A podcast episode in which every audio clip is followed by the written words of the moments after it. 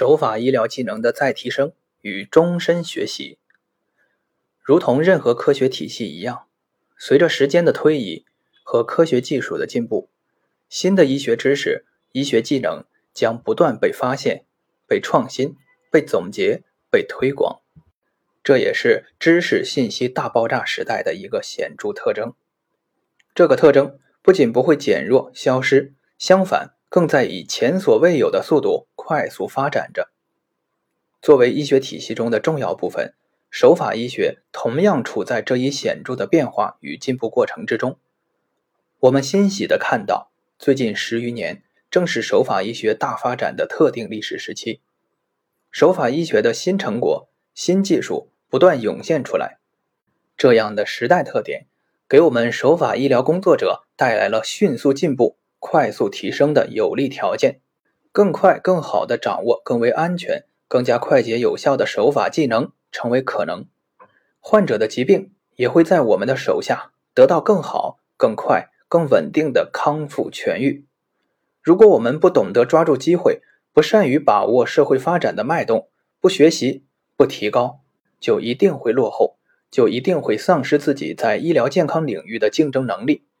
孙思邈大医精诚曰：“事有余者，独方三年，便为天下无病可治；即治病三年。”乃知天下无方可用，故学者必须博极医源，精勤不倦，不得道听途说而言医道已了，身自误哉。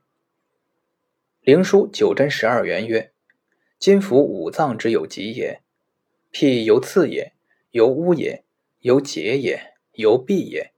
刺虽久，犹可拔也；屋虽久，犹可学也；节虽久，犹可节也。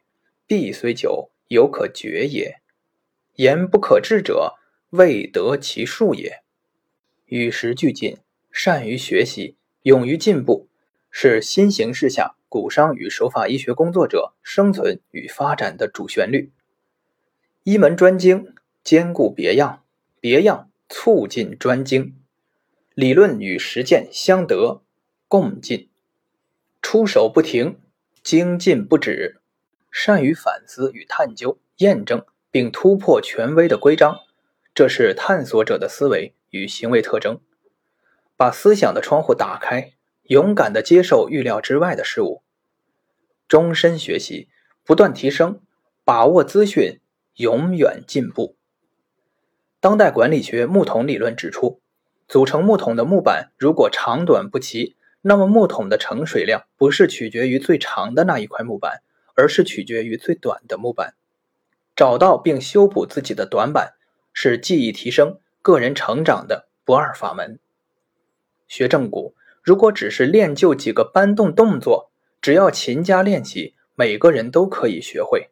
但是技艺欲臻上乘，必须要能在把握相关医学体系理论与技法的框架基础上，将人体每一软硬结构把玩于掌指之中，调移进退。多少自知，如此就不是那么容易了。除了勤奋之外，心性与悟性，甚至灵性，可谓决定性。毛太之正骨日记，让我们以矫形分子医学教授、费城宾夕法尼亚大学医学院 Frederick S. Kaplan 医学博士给骨科医学生们奉献的十条学医心得，作为本书的结束语吧。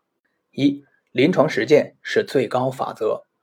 二、物理诊断技术永远不会过时，要好好的学习、实践并传授他人。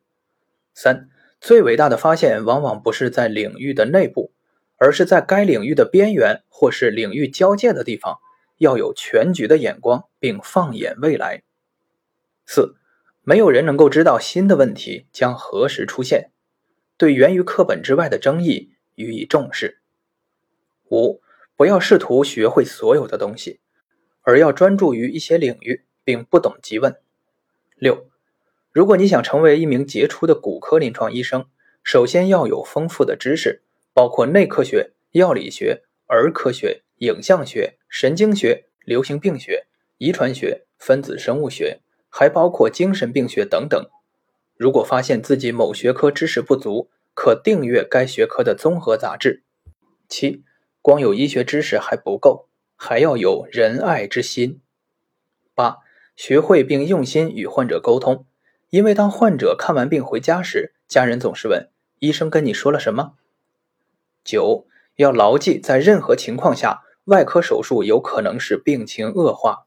十、由此看来，旧的教科书遭废弃，也是医学进步的一种标志。